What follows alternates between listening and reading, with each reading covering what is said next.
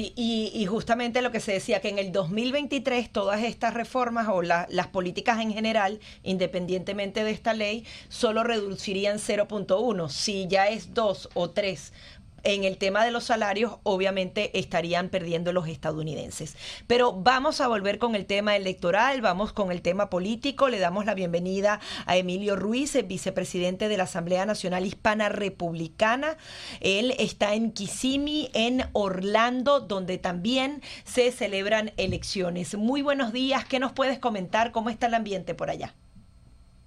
Muy buenos días y saludo a todo el público que los escucha. Gracias por tenerme. Aquí en la Florida Central eh, estamos confiados de que en nuestras primarias van a salir eh, airosos eh, los candidatos con plataformas de América Primero. Los hispanos estamos muy emocionados y están muy activos en la Florida Central políticamente.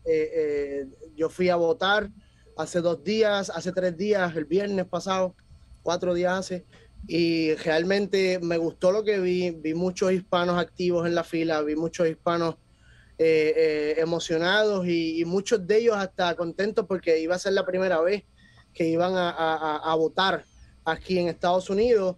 Y definitivamente el ambiente aquí en Florida Central, eh, en la comunidad hispana, está, está muy, muy, pero muy activo, la gente está contenta y la gente está saliendo a votar definitivamente los candidatos con plataforma América Primero son los que confiamos que van a salir airosos en estas primarias en Florida Central.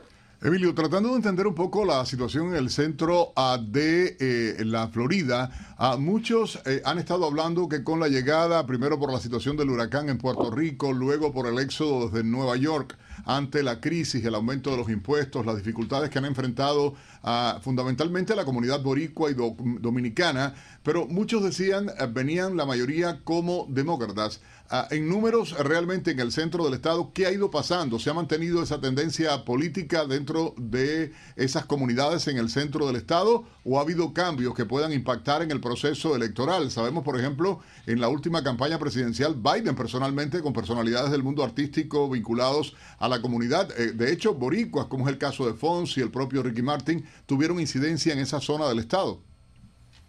No, y definitivamente eh, los demócratas utilizaron eh, la estrategia de, utilizar artistas, actores eh, y personalidades de la televisión puertorriqueña para atraer al voto de las personas que se están mudando, porque definitivamente es evidente y es un hecho que cada día más y más puertorriqueños se van de la isla debido a la situación económica que tenemos, no se consiguen trabajos, y los trabajos que se consiguen eh, no, pagan bien, el costo de vida es súper alto.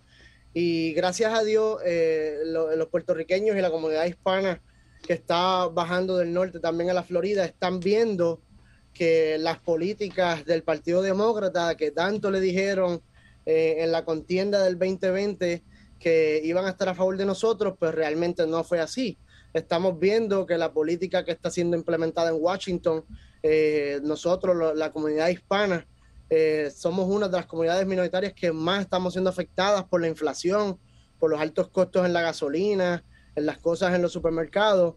Y, la comunidad hispana, especialmente nosotros los puertorriqueños, que a veces venimos muy confundidos, porque la política de Puerto Rico es muy diferente a la de aquí, pues están viendo que la situación se está volviendo intolerable, que los costos y los impuestos siguen subiendo y que esto definitivamente se va a convertir en algo de lo que nosotros venimos huyendo y que eso no lo podemos permitir. Y cada día vemos más puertorriqueños que están dejando el Partido Demócrata y uniéndose al Partido Republicano porque realmente es el partido que está abogando y legislando por nosotros, la clase trabajadora. Yo soy dueño de negocio y, y, a mí se me está haciendo muy difícil con la cuestión de los costos y los empleados. Y por lo que estoy viendo, las políticas que se están implementando en Washington no nos están ayudando y al igual que yo me, me di cuenta, muchísimos en la, en la comunidad puertorriqueña se han dado cuenta y, han dicho, no, aquí está pasando algo y algo me, algo me dijeron que no era. Y la gente se está educando, la gente está leyendo y la gente está saliendo a votar, en especial los puertorriqueños y la comunidad hispana que vienen de, de, estados donde pues el, control total de, las legislaturas y el, y el gobierno está a favor de la izquierda y ellos están huyendo de eso. Están viniendo aquí y están viendo que no pueden seguir votando por los mismos. Tienen que, la única opción que tienen ahora mismo, pues es unirse al Partido Republicano y votar por los candidatos conservadores con plataformas de América primero. Emilio, muy importante. Em, interesante que mencionas eso porque, claro, estamos en primarias aquí en el estado de la Florida, la votación anticipada que va variando eh, de, esta, de condado en condado. Y, por ejemplo, en los condados más poblados que están aquí en el sur, sin embargo, esa participación no ha sido tan, tan importante. Es decir, se calcula que un 10% o, se va a llegar hasta un 17%. En, en ese otro sector donde tú te encuentras casi en el centro, en el área de, de Kissimmee, por el sector de Orlando, ¿hay más participación? ¿Está la gente un poco más entusiasmada para acudir a las urnas? Históricamente la, comunidad hispana, eh, por lo menos aquí en el Osceola County, donde yo eh, he residido la mayor parte pues, del que he estado viviendo aquí en Florida, eh, siempre el turnout en las elecciones ha sido más o menos entre un 9 y, y un 12%, pero en las elecciones pasadas vimos que ya se fue un poquito más arriba, a un 16 punto, creo que fue 16.8 estamos viendo que la comunidad se está envolviendo, eh, estamos viendo más hispanos trabajando en los centros de votación, estamos viendo más hispanos colaborando con eh, organizaciones sin fines de lucro que se dedican a, dispersar el mensaje y ayudar a nuestras comunidades también. So, definitivamente no, no está donde queremos que esté, en quisiéramos que estuviera un 90, un 100%, pero definitivamente se está viendo el progreso la comunidad hispana está sufriendo mucho la política que se está viendo ahora, las consecuencias son fuertes y se está dando cuenta, están saliendo a votar. Ahora, un punto importante también, eh, hay actividad, acción por parte de las personas ah, que de pronto se han inscrito para participar en la jornada electoral, porque como hemos mencionado, no solamente son en los puestos federales, sino los locales, que también toman decisiones importantes ah, para la vida y para el diario vivir. ¿Se ha, ¿Se ha visto eso significativamente? Hay muchas personas que dicen, pues me voy a meter a la política, porque han estado tratando de reclutar precisamente para la Junta Escolar, también para lo que tiene que ver con las diferentes ah, comisiones, tanto de las ciudades como de los condados? ¿Cómo es la situación allí con ustedes? Pues aquí en el, condado de Oceola tenemos, tenemos una mayoría de la población que es hispana. Tenemos casi un 56% eh, de, del population aquí en Oceola County es hispano y desde las elecciones del 2018 para acá se ha visto un alto incremento en, en hispanos y latinos que están corriendo para posiciones como juntas escolares, juntas de ciudad, eh, la conservación del ambiente. Estamos viendo la participación hispana que ha subido mucho para las comisiones del, condado. La, participación ha sido alta y las organizaciones, por ejemplo, la, Republican National Hispanic Assembly, nosotros también nos enfocamos en identificar a esas personas que pueden ser líderes y en, encaminarlos eh, en una educación eh, y en una motivación a que ellos digan, bueno, eh, quizás yo tengo la capacidad de correr para X o Y eh, posición, nosotros los ayudamos y, les decimos, tenemos nuestros asesores políticos, tenemos nuestra gente que ya tiene la experiencia. Y definitivamente en el condado Seola, en el condado Orange y en el condado Polk, se ha visto un incremento bastante notable en, en los hispanos que están corriendo para, para posiciones locales. Pues muy bien, muy interesante todo eso y por supuesto de eso se trata, ¿no? Que se conviertan en activistas todas las personas que habitan en las diferentes comunidades porque comienza por uno.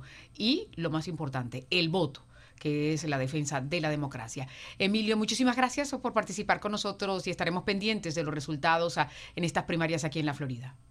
Muchísimas gracias a ustedes por la oportunidad. Dios los bendiga. Ahí está de eso se trata también, ¿no? Que los hispanos también se conviertan en parte activa de la comunidad y que aspiren a los diferentes eh, puestos electos para que tomen esas decisiones y no las tomen por ellos. Tú sabes que da gusto cuando uno ve jóvenes no tan comprometidos como el caso de Emilio, ¿no? Uno dice, qué importante, ¿no? Que la juventud ah, participe, se sienta comprometida, le preocupe el destino del país, que como grupo eh, minoritario, mayoritario en Estados Unidos, porque de ese modo hay que verlo, eh, los hispanos, los latinos, somos la minoría mayoritaria y esto definitivamente nos da poder.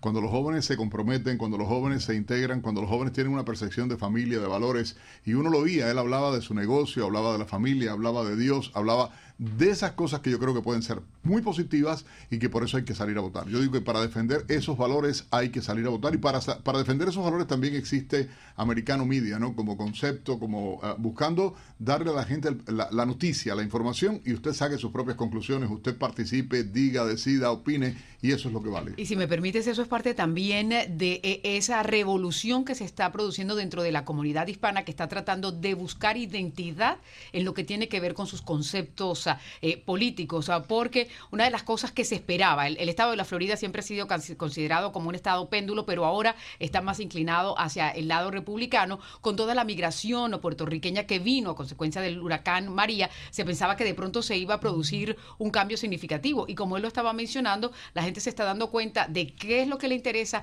qué es lo que va acorde a sus creencias, y por allí es que se está inclinando ese famoso corredor I4 que atraviesa parte eh, de, de, la península de la Florida sí. y, que, y que marca la, la, diferencia, porque antes cuando uno analizaba las campañas decía, bueno, el, el, demócrata tiene que sacar ya a nivel federal la votación aquí en el sur, donde está concentrada la mayoría de voto eh, eh, demócrata, demócrata, pero después, y fue lo que le sucedió a Donald Trump, tienes otras partes del estado donde sacó una votación que no se esperaban, y eso es parte de lo que se ha ido materializando en las últimas elecciones, y va a ser interesante también en la general de noviembre, eh, cuando ya se pueda a, analizar esa votación que va a sacar Ron DeSantis. No, hay que decirlo, toda la zona norte, el Panhandle, todo, el área esa de Florida es fuerte eh, eh, con tendencia republicana. Las zonas rurales de Florida también son muy...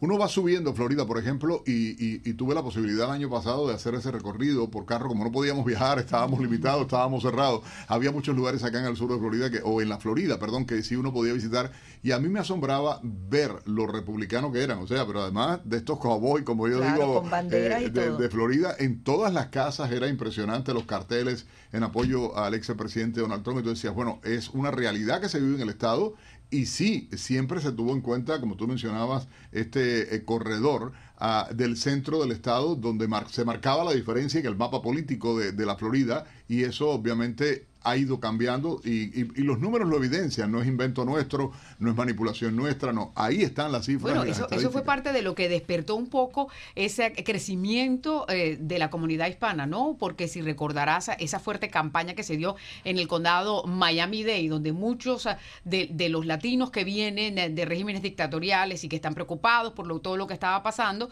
eh, decidieron precisamente eh, cambiar su voto y eso es eh, lo que ha estado marcando también esa tendencia que el latino ya está diciendo, espérate, esto es lo que tú me estás diciendo y no somos una comunidad monolítica, dependiendo del origen hispano donde, de, de, que uno tenga, pues también va a tener a, a, algunas preferencias a la hora de votar, pero yo creo que lo que vale la pena resaltar es que ya la gente está votando, pero pensando por quién va a votar y no porque este es el partido de mis padres, uh -huh. este es el partido de mis abuelos, no. Es. Esto es lo que tú me estás ofreciendo y creo que eso es importante para que nos cuenten bien a los latinos aquí en los Estados y Unidos. Y es que creo que los dos partidos han eh, entendido que los hispanos son la clave, son el grupo más influenciable, más movible y adicionalmente los hispanos están tomando conciencia porque saben lo que vivieron y no lo quieren vivir aquí. Así y que, que, hay una cosa que es real, ¿entiendes? La gente eh, siente y, y, está asumiendo, se está también adaptando al modo de vida americano, entendiendo el modo de vida americano y la gente, eh, siempre digo, el americano piensa como vive.